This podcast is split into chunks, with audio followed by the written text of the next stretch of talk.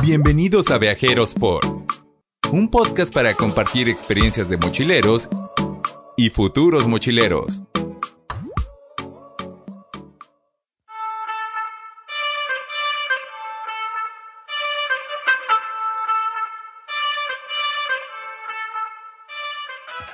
Muy buenas noches, días, tardes, depende de donde nos esté escuchando, la hora no importa. Si usted está sentado manejando en su automóvil, por favor relájese y escuche unas buenas anécdotas, mi estimado mochilero.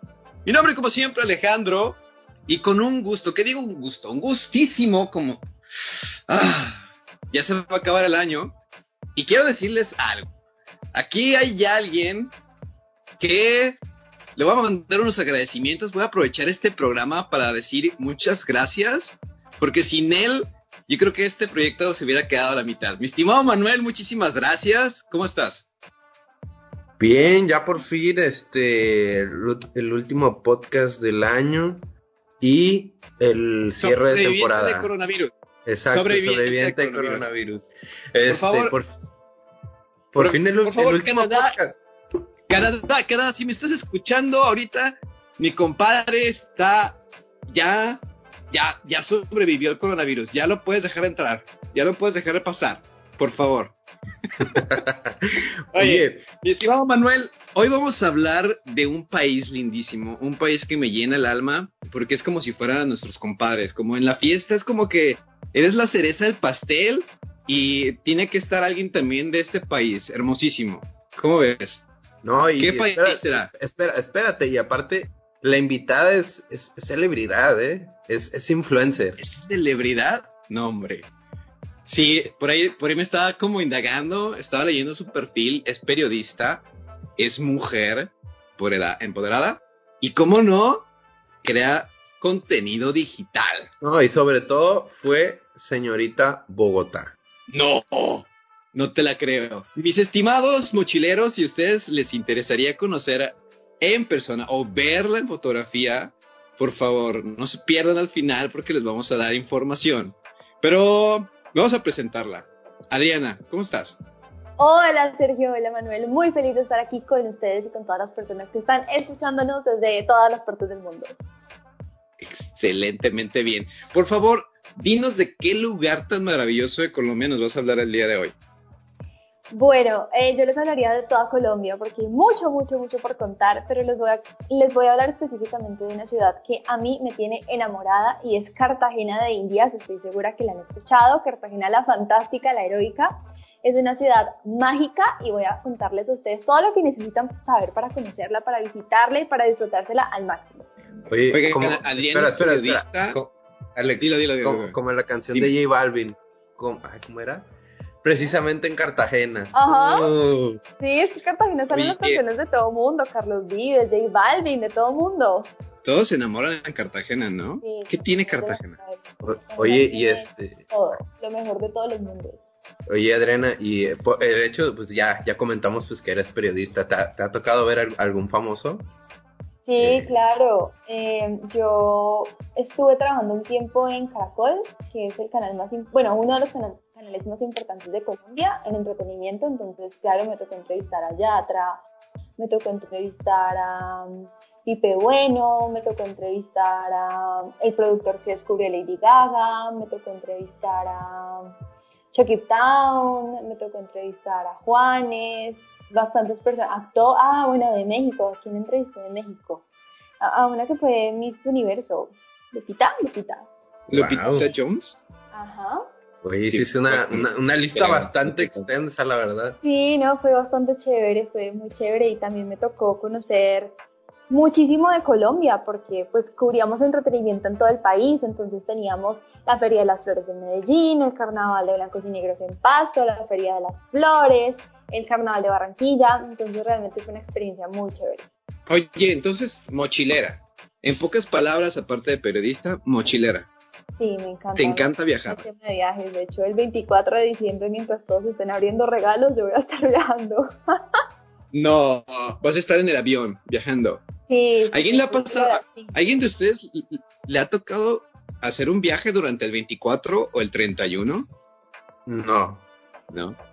Es, para ambos. Eh, ah, hay, aeropuertos que, quiero decirles esto como anécdota, no fue mía, es de, un conocido, pero a él le tocó Nueva York eh, pasar el 31 eh, esperando su, su avión para, para la madrugada a las 4 de la, de la mañana y el restaurante les, les, hicieron una cena a las personas que estaban esperando dentro del aeropuerto.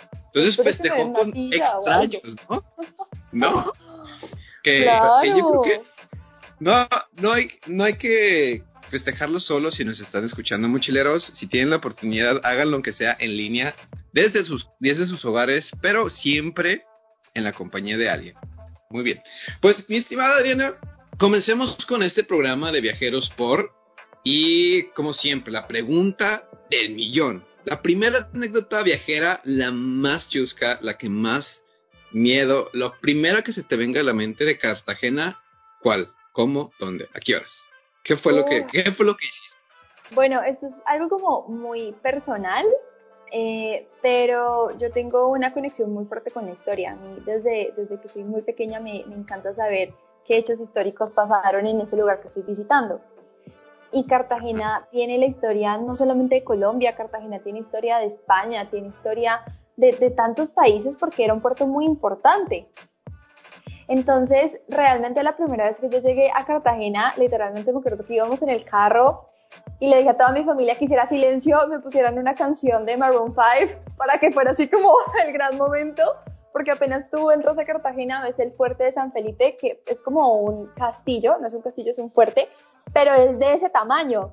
Entonces puse esa canción y para mí fue como entrar en un sueño porque empiezas a ver la nueva Cartagena, que a Cartagena le dicen como la Miami de Colombia, porque Boca Grande o las partes nuevas son Miami, literal, igualito. Pero también tienes la parte vieja y está la iglesia con cúpula y está la muralla y está el fuerte y están los cañones. Entonces es súper mágico y me acuerdo mucho que les dije que me pusieran esa canción y a medida que íbamos entrando yo me imaginaba a los españoles con los ingleses, me imaginaba todo lo que pasaba en Cartagena antes, o sea, como que vivía la historia y para mí eso es increíble, por eso es que me encanta Cartagena. Oye, pero ¿qué canción de Maroon 5? Ah, she will be loved. Ah, ya, She Will Be Loved. Oh, un clásico, un clásico, ¿eh? Sí, eso. O sea, lo que, lo que, lo que más te, te llamó la atención y te quedaste fue la entrada en automóvil. ¿Ibas en automóvil, supongo? Sí, de hecho fue muy curioso porque yo estaba en Santa Marta. Santa Marta es la bahía más linda de América. También es como una playa, por decirlo así. Y nos fuimos en carro desde Santa Marta hasta Cartagena. Y la carretera es muy linda porque está la ciénaga, por ejemplo. Y la ciénaga es como casita sobre el agua. Entonces es muy lindo llegar a Cartagena. Obviamente Cartagena, como creo que muchas ciudades del mundo, tiene su parte linda y tiene su parte pues no tan linda.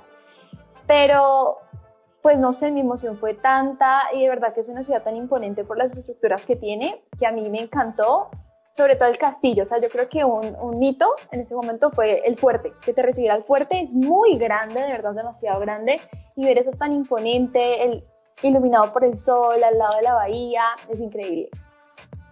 La entrada entonces espectacular a Cartagena merece la pena para hacerla en carro sí, en carro, en avión, en barco, de verdad, por donde fue bicicleta o caminando.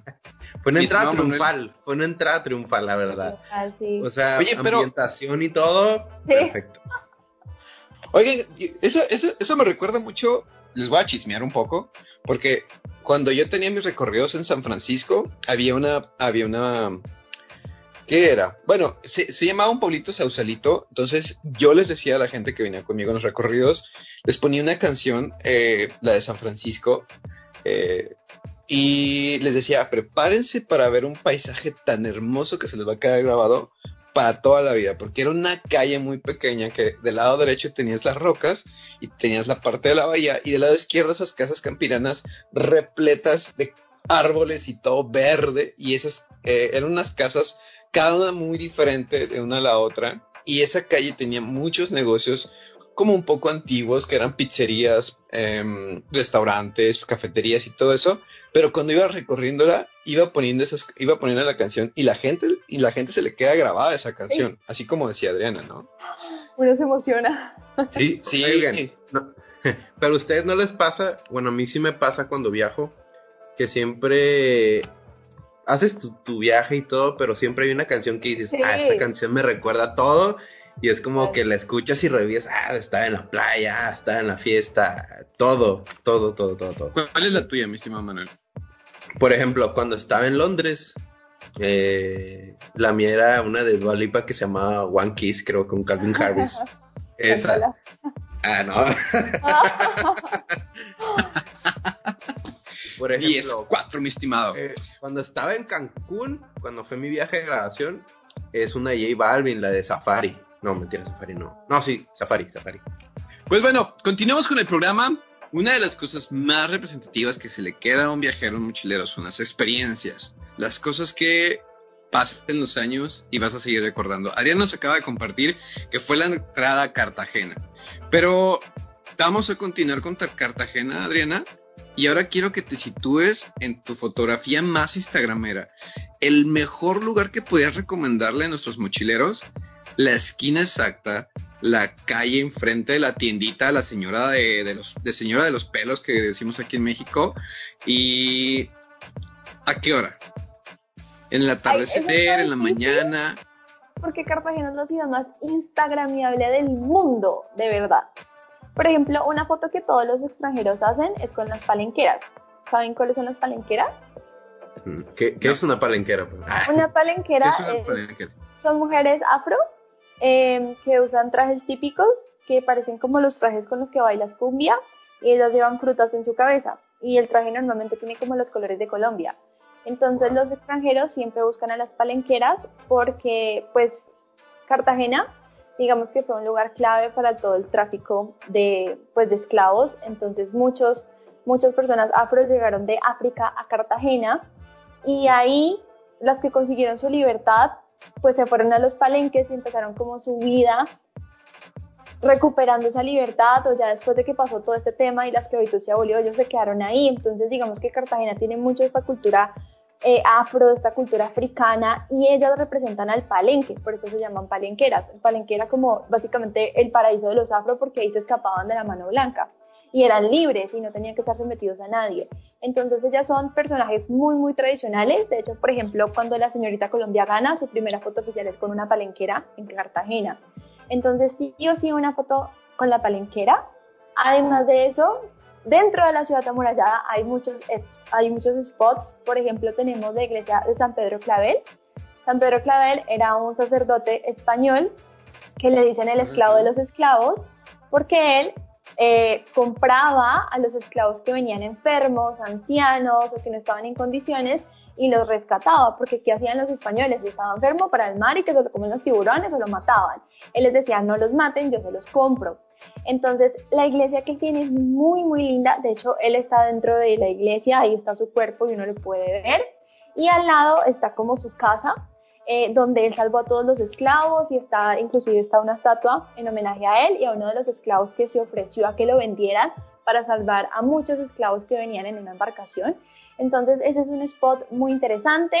El fuerte, como les digo, también, el fuerte queda afuera de la ciudad amurallada, pero digamos en la punta tú puedes ver a toda Cartagena, es muy muy lindo, ahí una foto queda súper chévere. Eh, ¿dónde más? De verdad, Cartagena tiene tantas partes. Bueno, aquí hay algo que voy a decir que pues depende de con lo que estoy de acuerdo y no, pero en Cartagena son muy famosos los cocheros, ¿sí? Estas personas que andan como en un carruaje con, con un caballo. Eh, para algunas personas eso está mal visto, por ejemplo, yo me acuerdo que en Aruba eh, también tenían tenían cocheros, pero todo el mundo les gritaba, animal Dios, como abuso animal. En Cartagena no pasa eso, en Cartagena la gente sí monta tranquilo. Y pues si tú estás de acuerdo con el tema, porque ellos tienen reglas, ellos tienen leyes y tienen que cuidar muy bien a los animalitos, eh, pues puedes montar y eso también es una foto muy, muy importante y aparte ellos te enseñan la ciudad.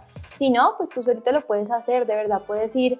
Es que inclusive la alcaldía, por ejemplo, eh, todas las iglesias, hay muchísimas iglesias. También hay un barrio por fuera de la ciudad de Muralla que se llama Getsemaní y tiene muchos colores. Entonces, por ejemplo, una calle está llena de banderas, la otra está llena como de sombrillas de colores en todo el, techo, por decirlo así. Es muy bonito. Oye, pero entonces, nos, ya nos, nos hiciste como 20 lugares ahorita para conocer de, Cartagena, ¿no? Es demasiado instagramable.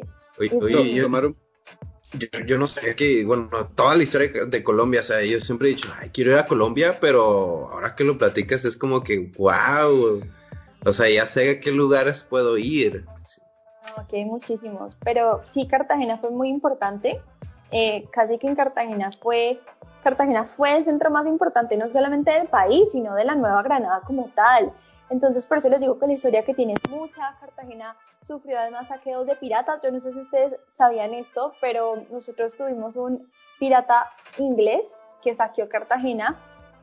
Mentira, no, no fue un pirata inglés. Sí, o sea, tuvimos muchísimos saqueos. Uno de esos fue un inglés que inclusive mató al gobernador y se quedó con la casa del gobernador en Cartagena y en este momento está la placa que la casa es del pirata. Pero, Jack Sparrow. Ah, literal, no me acuerdo el nombre, algo por pero es súper chistoso. Pero nosotros tuvimos un saqueo de franceses. Y parte del oro que los franceses se robaron lo usaron para construir el Palacio de Versalles. ¡Wow! Vaya.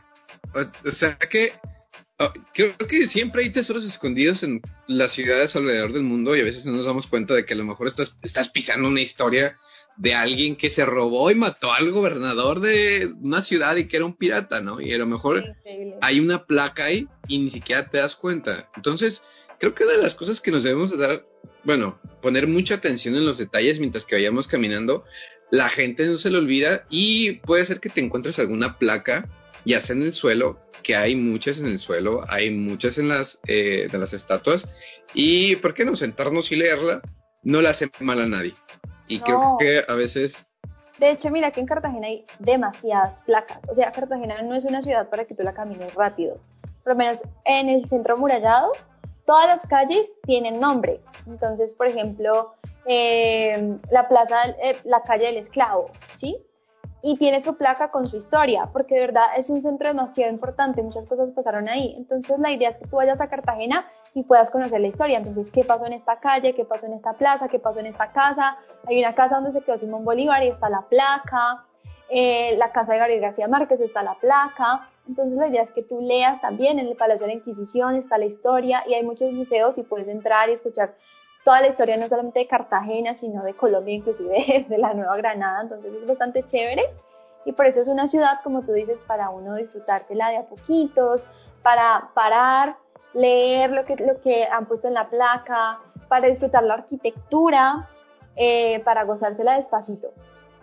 Oye, pero si, si yo quisiera comer algo típico, no de turistas, no de alguien que dijeras, ah, toda la gente llega y come en este restaurante porque es como el que van todos los turistas. Quiero llegar a un, restaurante que la gente recomendaría entre la gente de Cartagena. Alguien de Cartagena diría, oye, tienes que ir a probar este, no sé, este es cualquier cosa de camarones porque está muy bacano. ¿Cuál es el que me puedes recomendar tú? Y que me pues digas entre qué, y cómo se llama, qué, qué debo probar. No, literalmente lo mejor, el mejor pescado que yo me he comido en la vida me lo comí en Cartagena y no fue en un restaurante ni en una tiendita ni nada. Cuando tú vas a las playas, porque Cartagena tiene muchas como islitas, entonces está Tierra Bomba, están las Islas del Rosario, está Barú, ahí hay personas locales como de esa isla, viven en la isla. Y ellos han organizado como un servicio para recibir a los turistas y, ellos te atienden, te dan bebidas, te dan comida pero pues no es como un restaurante en específico, simplemente tú llegas a la isla y ellos te reciben. El mejor pescado de mi vida me lo comí en Punta Arenas, se llama la playa. Y es una señora que literal tiene como, como una, una casa de palos, o sea, realmente algo muy hechizo, por decirlo así, no sé cómo se diga en México, como algo muy chiquito, muy improvisado, ella no vive ahí, simplemente ya va y atiende a los turistas que lleguen, pero muy rico. O sea, si tú quieres de verdad comida cartagenera, cartagenera, yo creo que irse a las playas y arriesgarse a probar lo que sea. O también te puedes ir por un lugar que se llama el Mercado de Basurto. Esa no es una parte turística de Cartagena, no lo es. ¿El, mercado de qué? ¿Cómo de se. Llama? Basurto. Basurto, Basurto, ok. Sí, no es una zona turística que yo te diga, uy, ve, uy, no, tómate foto, no. Pero sí vas a encontrar muchas cosas de la gastronomía local. Eh, ya un lugar así icónico que todo el mundo va sí o sí es Café del Mar. ¿Por qué? Porque es un restaurante que queda encima de la muralla. Pues Cartagena tenía una muralla, pues porque la tenían que proteger por la cantidad de saqueos que vivía y la cantidad de invasiones a las que estuvo expuesta. Entonces encima de esa muralla hay un restaurante que se llama Café del Mar y dicen que desde ese restaurante se ven los atardeceres más lindos de todo Cartagena. Oye, ese Café del Mar está conectado con, con el de Europa, que, que también por allá creo que hay. O ese es muy por aparte. Sí. Aquí en Colombia hay varios Café del Sol, Café del Mar, pero no están conectados. No, porque quiero, quiero decirles que hay uno que es de los más de los famosos, donde que incluso eh, los DJ sets de los ah, de las personas que van a tocar en ese en ese café los graban y los, los, los venden como discos, como de los sets que tocaron dentro de ese mismo café y se llama Café del Mar incluso. Imagínate. Pero, oye, entonces en el mercadito, en el mercadito si voy, ahí puedo probar comida de mar. Puedes probar de todo. Pescado, puedes probar mariscos, también cosas típicas como eh, suero costeño, eh, puedes probar arepa de huevo, butifarra. ¿Arepa de huevo? ¿Qué es eso? Arepa de huevo es una arepa, pero con, con huevo adentro, literalmente. O sea, le meten el huevo y como que se prepara con el huevo adentro, entonces queda como crocantica, y la muerdes y te sale el huevito. ¿Con el cascarón? No, no, no, no, no. como un huevo frito. es, que a mí, a mí, se me figura que fue, le pones el huevo, la gordita. Ah, perdón, no, no es gordita, es arepa. Ah, porque es que aquí en México es, se le, hay uno parecido, que, pero se llaman gorditas. Ah. hay, bueno, acá se le conoce como gorditas. Pero no sé, no sé si es lo mismo la arepa y la gordita. son similares. Son, son parecidas, son como las primas. Son primas. si por ejemplo vienes, vas a México y quieres no olvidar tanto el sabor de tu tierra, pedirías una gordita. No creo que sepa igual, pero sería parecido físicamente. Sería como que son, son las primas. Sí. sí, es como literalmente un huevo frito dentro de una arepa. Y si tú estás de buenas, te sale, o sea, lo muerdes y el huevito te sale así como liquidito, pero si estás de malas, te sale todo duro. Wow. O sea, tiene que ver con. Tiene que es sabio, es sabio. Sí. Tiene que ver el humor entonces. Literal, literal. Dale, dale, excelente. Entonces, bueno, ya nos contaste el lugar, ya nos contaste de qué comer. Ahora, si nosotros quisiéramos, esperemos que sigan abiertos después de que pase todo esto de la pandemia, que nos contabas tú también que has estado viajando durante lo que es la, la, pandemia, eh, que yo creo que no hay que dejar que el turismo se acabe o que esa industria se, se termine, porque eso es lo que estamos viendo que ahorita durante todo, todo este tiempo la gente no está saliendo, no está saliendo de sus países, porque prefiere quedarse en casa con, con el lema de quédate en casa, que, que tiene mucha razón, ¿no? Pero viajar en la pandemia, ¿cómo es viajar durante, durante la pandemia, Adriana? ¿Qué era lo que me estabas comentando?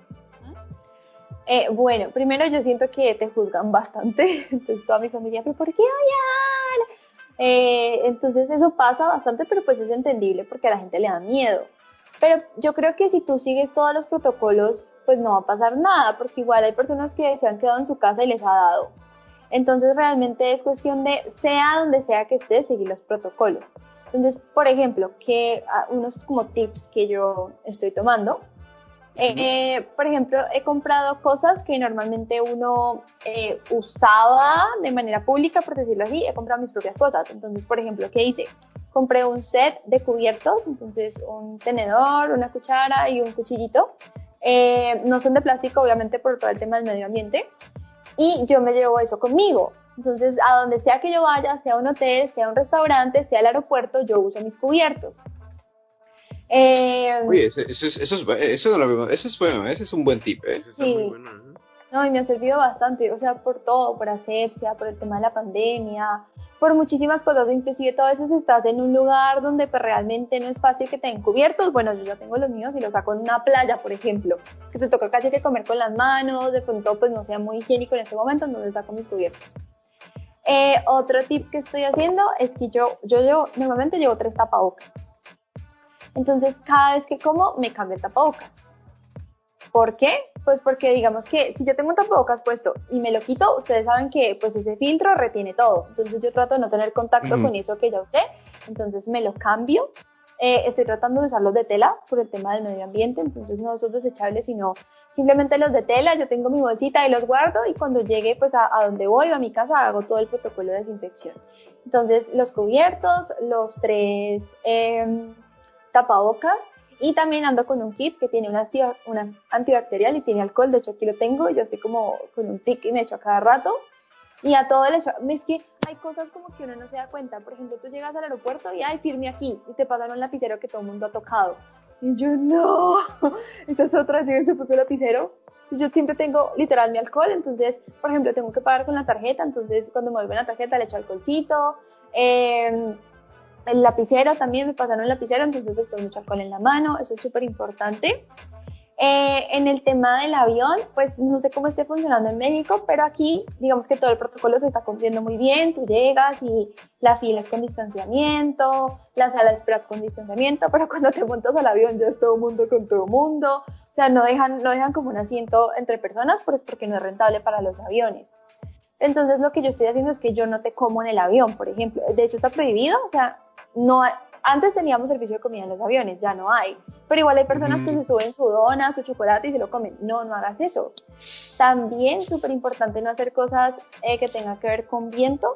Por ejemplo, aquí en Colombia hubo como un escándalo porque una aerolínea pues tenía la mejor intención para alegrar a los pasajeros subió una banda, pero la banda tenía instrumentos de aire. Entonces fue como, no, pues, o sea, qué bobada. Ajá, entonces o sea, la verdad, irse como, como muy en tu sitio, como ponte el, si te puedes poner pues más protección, por ejemplo el tapabocas y la máscara, mejor.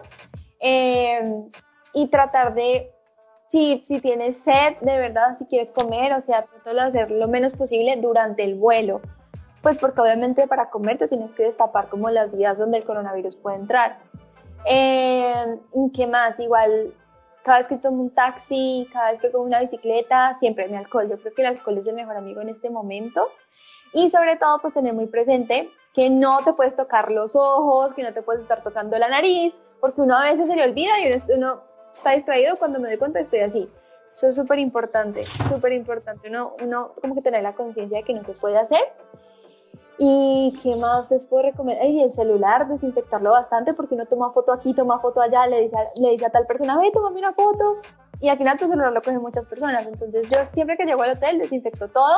Y algo que hago también es que cuando llego al hotel o a, a donde me esté quedando, dejo los zapatos afuera y la ropa afuera. O sea, tengo una bolsita con mi pijama o con mi ropa para estar en la casa, me quito todo, lo dejo afuera de la casa y entro pero ya con ropa nueva. Todo, todo lo que ha cambiado durante este tiempo, ¿no? Sí, ¿Quién se iba a imaginar que íbamos a terminar haciendo esto? Oye, y una cosa, Adriana, creo que el tema de la vacuna ya se dio y ya está empezando a circular en Europa, Canadá, México. Hemos estado viendo las, los casos de Pfizer, de las primeras personas que se vacunan. ¿Tú te vacunarías en este instante para, la, para seguir viajando? sí, mira que... No, o sea, pues si Colombia lo llega a reglamentar, yo lo haría, porque por lo menos algo que yo estaba hablando hace poquito con unos amigos es toda la presión que el mundo hacía para encontrar una cura ya, una cura ya y sale la cura y ahorita todo el mundo está diciendo no me la voy a poner, eso no tiene sentido alguno. Realmente no lo tiene. Entonces yo creo que pues yo no tendría problema en ponérmela, lo haría sin ningún problema. Oye, porque se, se, están dando casos ahorita que, hemos estado leyendo las noticias en Londres que se acaba de dar una nueva cepa, eh, en Alemania que están de nuevo en lockdown completamente, todo, todo el encierro. Entonces, creo que ahorita por la temporada va a ser muy complicado que podamos volver a salir del país. Mm, Pero, ¿alguien de ustedes conoce a alguna persona que se haya quedado a la mitad de un país viajando y que no haya podido salir por el encierro? Sí, de hecho tuvimos una invitada y por ahí lo pueden escuchar, que fue Alexa, que estuvo en Bélgica como ¿cuántos meses? unos, seis. meses y le tocó el, le tocó el encierro. ¿Tú, conoces a alguien que se queda, que se queda, haya quedado encerrada en otro país, Sí, no, pero la historia sí es súper triste porque pues ella estudia conmigo en la universidad y ella se fue a un intercambio. Y su intercambio era de un año, seis meses en Francia, seis meses en China. Obviamente el de China se mega canceló, pero ella se fue para Francia en el momento en que Francia estaba como reabriendo todo, los niños volvieron al colegio, ella se fue para allá súper esperanzada de que iba a disfrutar Francia literalmente apenas ella llegó, ordenaron otra vez cuarentena, todo lo cerraron y ustedes saben que pues en París como que el metro cuadrado es muy caro, entonces ella aquí vivía en un apartamento bastante grande y ella está viviendo en una cosita súper chiquita y no puede salir, entonces estás en un país nuevo estás encerrada en un apartamento minúsculo, lejos de tu familia, lejos de tus amigos, no conoces a nadie en ese país con quien distraerte y ella lleva ya como, como ya 5 o 6 meses, pobrecita. O sea, se fue con la intención de quiero viajar, quiero conocer París, quiero conocer Francia, sí, mi intercambio. Está encerrada. wow. Y también es año, ¿qué, año, de retos para, para ponerse a pensar y, y, adaptarse a final de cuentas a todos estos nuevos cambios que nos está trayendo esta enfermedad, Madre Santa. Pues bueno, una otra cosa que también tenemos aquí es de que, bueno, tú, tú Adriana, ¿qué le podrías recomendar a todas aquellas mujeres que quisieran empezar esa vida de mochileras, pero a veces tal vez porque piensan que Latinoamérica es un poco insegura, no lo hacen? Tú has viajado sola también. Sí, sí lo he hecho. ¿Y qué recomendarías? Eh, pues mira, yo creo que obviamente uno no, puede ser confiado, ¿sí? Tú tienes que saber muy bien a dónde estás yendo, porque pues hay lugares que uno sabe que no se puede ir por X o Y motivo, entonces tratar de, pues, de no escogerlos, eh, tratar de ir a zonas muy seguras, siempre estar comunicado, pues yo siempre estoy comunicada con mi mamá, con mi papá, con mis amigos, les mando mi ubicación, pero pues por lo menos en mi caso yo creo bastante en Dios, entonces pues siempre estoy como orando y trato de no hacer lo que la mamá le decía a uno cuando era chiquito, no hablar con desconocidos, no ser confiada. Tengo un amigo, tengo, bueno, no quería hablar mal de Cartagena, pero tengo un amigo de Irlanda que en Cartagena le dieron escopolamina y terminó sin celular, terminó con la cuenta del banco vaciada. ¿Pero por qué? Porque él se puso a hablar con personas que no conocían medio de la nada. Entonces tú tienes que ser prevenido porque si tú das papaya, eso es un dicho aquí en Colombia, si tú das papaya, pues da papaya, papaya partida. Entonces, ser muy precavido, no dar papaya, tener cuidado con quién hablas, con quién no hablas y, pues disfrutártela también. Oye, eso de dar papaya, ese es, si tú das papaya, quiere decir que tú te confías. Dar papaya es, por ejemplo, por ejemplo, tú sabes que tal calle es peligrosa y tú pasas con el celular, pues diste papaya, o sea, diste como razones para. Ah, acá es como jugarle al vergas. no, no quería decir eso tan fuerte, mi estimado Manuel, pero algo parecido. Aquí dicen papayada, papaya partida. Y aparte, pues, a papaya también le dicen a como a la parte privada de las mujeres, entonces como que se ponen a jugar con eso. Aquí también.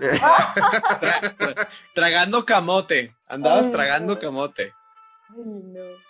Oye, entonces, bueno, las recomendaciones andar prevenida. Eh, otra, otra de las cosas que también, que, que, también veíamos es que a veces, no por ser mujer, no te limites a la hora de salirte de tu zona de confort y pensar que Latinoamérica es un lugar muy hostil que sería imposible para cualquier mujer hacerlo.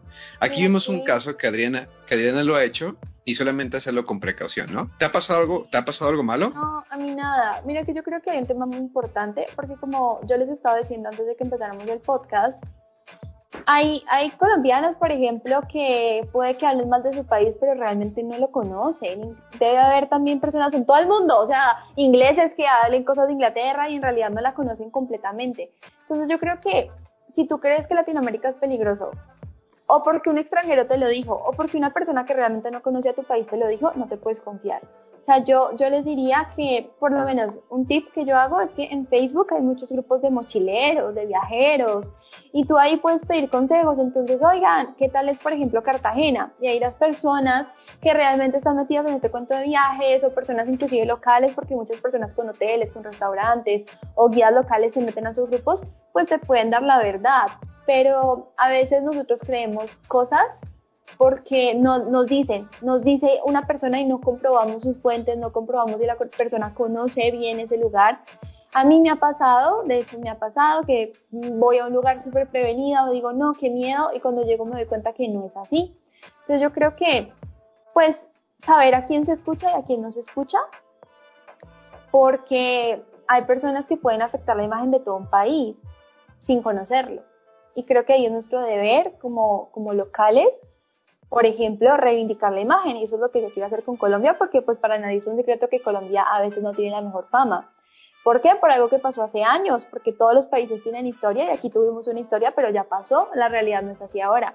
Entonces lo que yo quiero mostrar es eso, Eh, y espero que pues todas las personas lo hagan en su país porque como tú estabas diciendo Sergio, el turismo quedó muy mal y si nosotros no lo rescatamos, ¿quién lo va a rescatar? Exacto. Claro, yo creo que una de las cosas que va a pasar es de que la gente se, se está aburriendo estar encerrada, entonces lo primero que va a hacer cuando se abran los protocolos, cuando esté la vacuna, cuando se pueda hacer todo lo que podamos hacer, es viajar. Se va a salir y va, a y va a llenar las playas y va a llenar los centros históricos y Tijuana va a andar con los bares al 100. Exacto. ahí vamos a ver a Manuel, ahí vamos a alcanzar a Manuel incluso pensándolo en viajar por allá.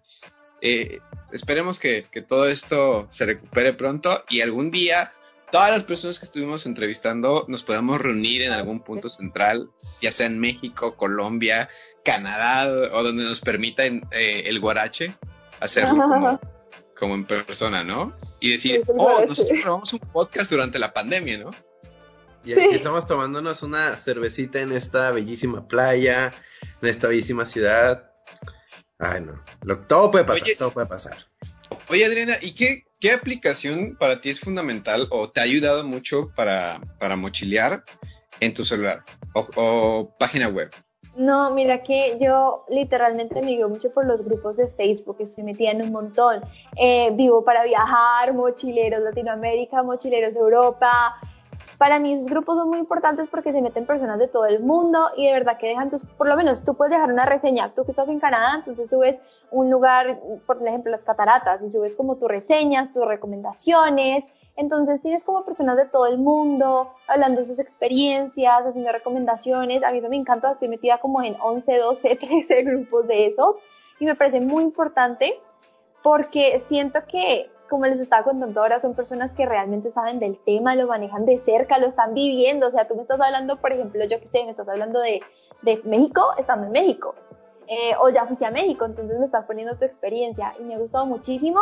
Me ha pasado, de hecho me pasó con un mexicano hace poquito, eh, yo puse una historia sobre Colombia y él me dijo que, oye, voy a Bogotá, eh, no sé qué hacer, no sé dónde quedarme, me puedes dar tips y pues lo hice, entonces me parece chévere porque tú también puedes conectar y como es Facebook, entonces pues es muy fácil que te escriban por Messenger o inclusive tú puedes poner tu enlace de Instagram y te escriban por DM, por Direct, entonces me ha gustado bastante. Yo lo recomiendo, lo súper recomiendo buscarse los grupos de mochileros y hacer preguntas de tips antes de, o leerlo, O leerlo, sí. O sea, ahí viven hablando de todos los tips, eh, consejos para diferentes destinos.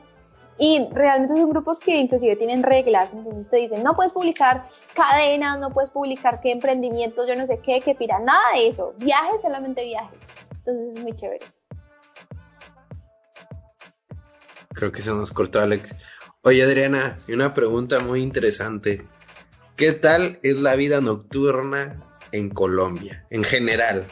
Vale, fiesta, party, rumba. No, pues muy movida, obviamente no en pandemia, en pandemia todo está cerrado, por lo menos la última vez que yo fui a Cartagena, que fue en octubre, obviamente no estaba abierto ninguna discoteca, solamente como los barcitos para que vayas a tomar cócteles y ya.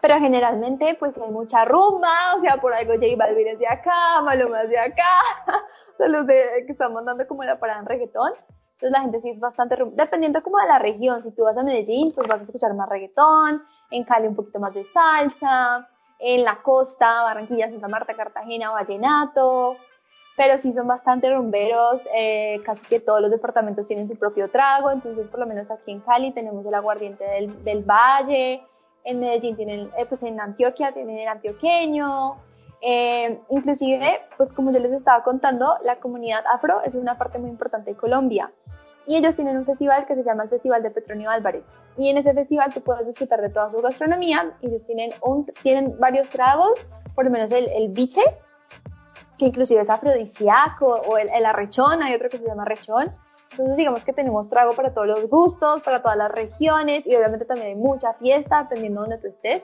Súper recomendado. Oye, y en, en, cuestión de fiestas, por ejemplo, aquí en México tenemos este eh, la Feria San Marcos.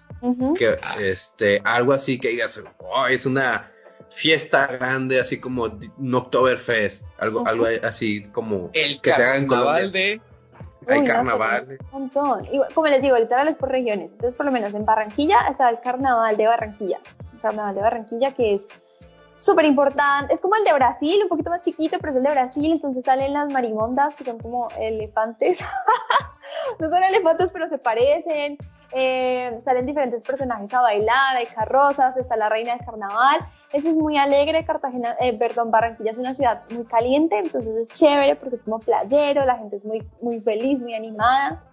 Tenemos, por ejemplo, el carnaval de blancos y negros, que es en Pasto, que es una ciudad fría. Y ese es súper diferente porque por lo menos hay un día en el que toda la ciudad tiene una guerra de harina. Entonces tú vas por la calle y la gente se tira harina, entonces tienes que salir con pasamontañas, con gafas para que no te entre la harina en los ojos. Oye, eso me interesa. ¿Cómo, cómo, cómo? ¿Cuándo, dónde, a qué horas y cuántos kilos de harina tengo que llevar?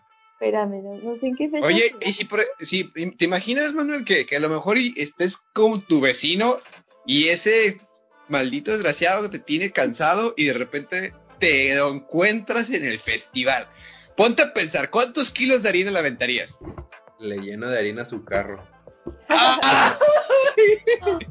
Oye, pero se lo puedes meter a la persona, ¿para qué su carro?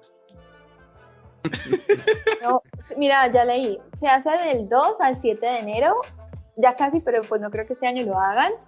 Pero literal, o sea, todo mundo, tú tienes que salir con pasamontañas, tienes que salir con gafas, tienes que salir, mejor dicho, súper cubierto, porque si no te llenan de harina por todas partes. Si tú vas por la calle y la gente, boom, te tira harina, le tiran harina a los carros. Sí, es bastante loco. ¿Has participado en ese festival?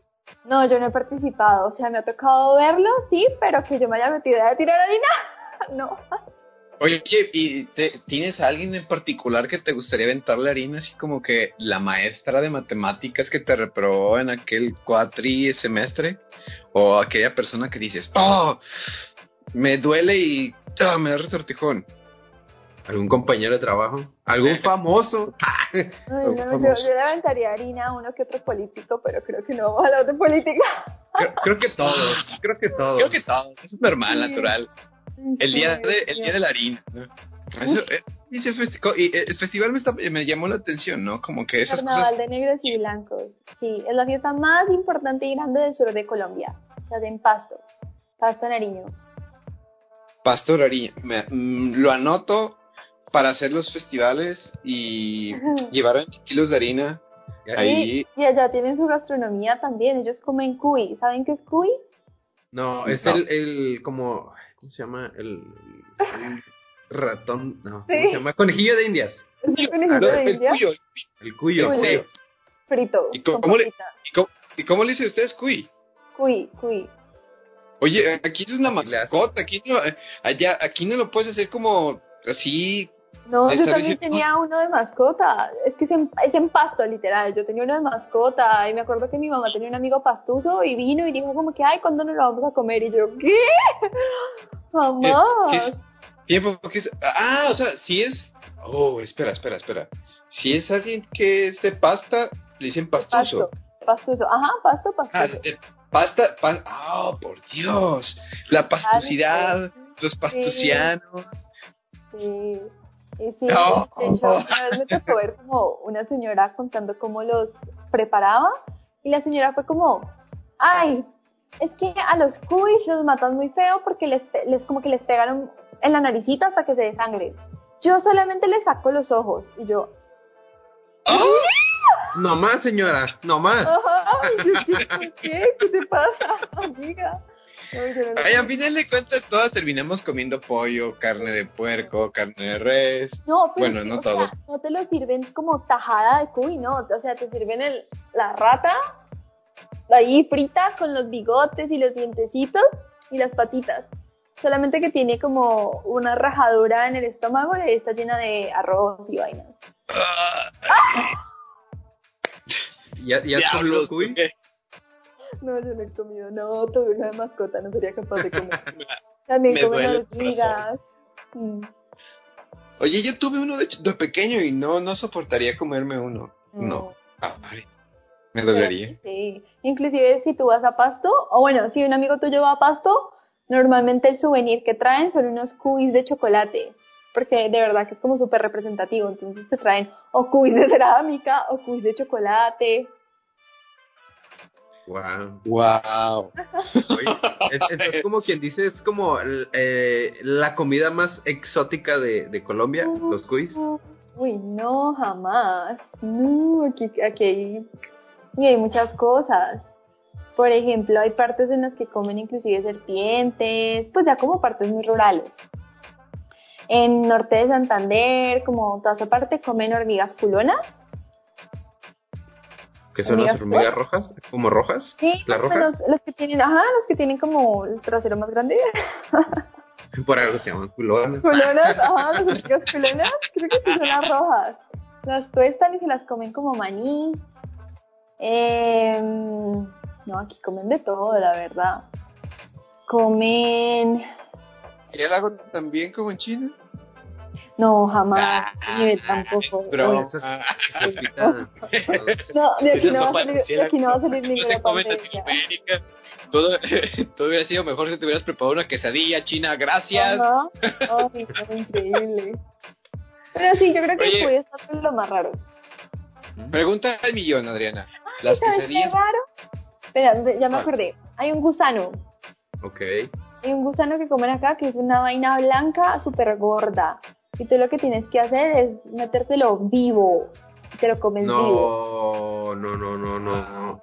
Aquí llegamos a los chapulines, pero comer gusanos, tal vez, pero no me ha tocado. Ah. Es gordo, o sea, no es flaco. Es gordo y se retuerce. Es que yo creo que primero le quitan la cabeza. Mucho no sé, pero el hecho es que está vivo cuando te lo tragas.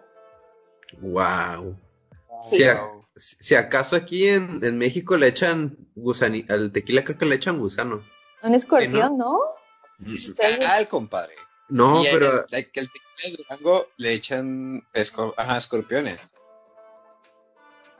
Me informan que sí es el mezcal. A ver, productor, productor, usted es el productor, mi estimado Manuel, y, me estás quedando mal con el dato. Ay, por Dios. Lo siento. olvida que dije.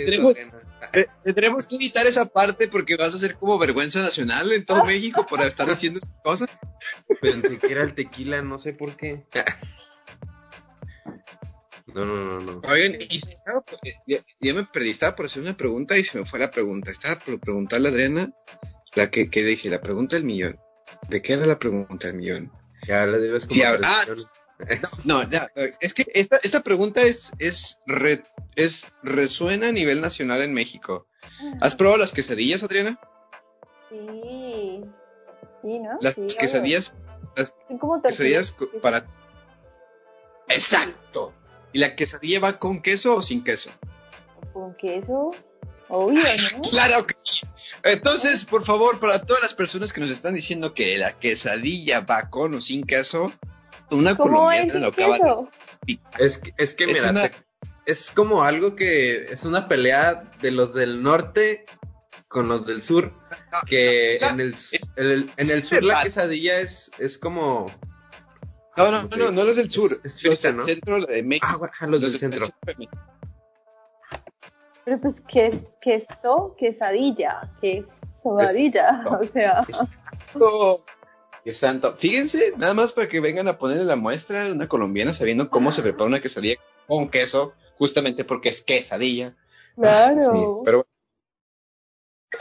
Ok, vamos a empezar a recibir los comentarios negativos de que la quesadilla va con o sin queso en 3, 2, 1. la quesadilla, espérate, la quesadilla es un taco de diferentes guisados. Bueno, aquí en el norte yo los conozco como tacos varios, ¿verdad? Pero ahí en el sur les dicen quesadillas. Por eso es el, el tema. Un dilema, que México pareciera es grande, hay más México dentro de México. Ese es el detalle. ¿Cuál es la diferencia entre un taco grande y un burrito? Ah, taco grande. Lo mismo. Ah, no, no, no, no, no. ¿Tacos especiales? ¿Qué es que dice? mira, un, burrito es una por lo regular, no, siempre es una tortilla de harina. Ajá. Y ya sea que lo llenas de pues de carne, mariscos también. Puede variar el, burro y también es la forma en que lo en que lo doblan. Ah. Y el taco pues nada más es como así. Ajá. Una tortilla doblada este de esquina, pues bueno, no tiene esquina, ¿verdad? Pero de, de lado a lado. pero creo que eso sería la diferencia, pero prácticamente es lo mismo. Ah, pues sí. Es lo mismo, pero no. Cambia el envuelto. Exacto. Bueno, después del debate presidencial a través de que si se come la quesadilla con o sin queso, México ha llegado al acuerdo del mezcal va con gusano y nuestro productor su tortilla por las esquinas. ¿Verdad? Eh, Adriana, muchísimo, muchísimas gracias. Eh, creo que este sería el último, tal vez extra, el último episodio de Viajeros por nuestro podcast, Proyecto de Pandemia 2020. Eh, agradecimiento a todas las personas que estuvieron con nosotros durante todo este, este año, que ya se termina dentro de unos pocos días. Y nada más para seguir y terminar con esto, pues bueno, no sé. Vamos a darle, vamos a, poner su el Instagram de Adriana en, nuestras redes sociales para que la conozcan y la sigan. Quiero un video que ustedes invitando a mis seguidores a que escuchen el podcast. Obvio. Uy, sí. claro.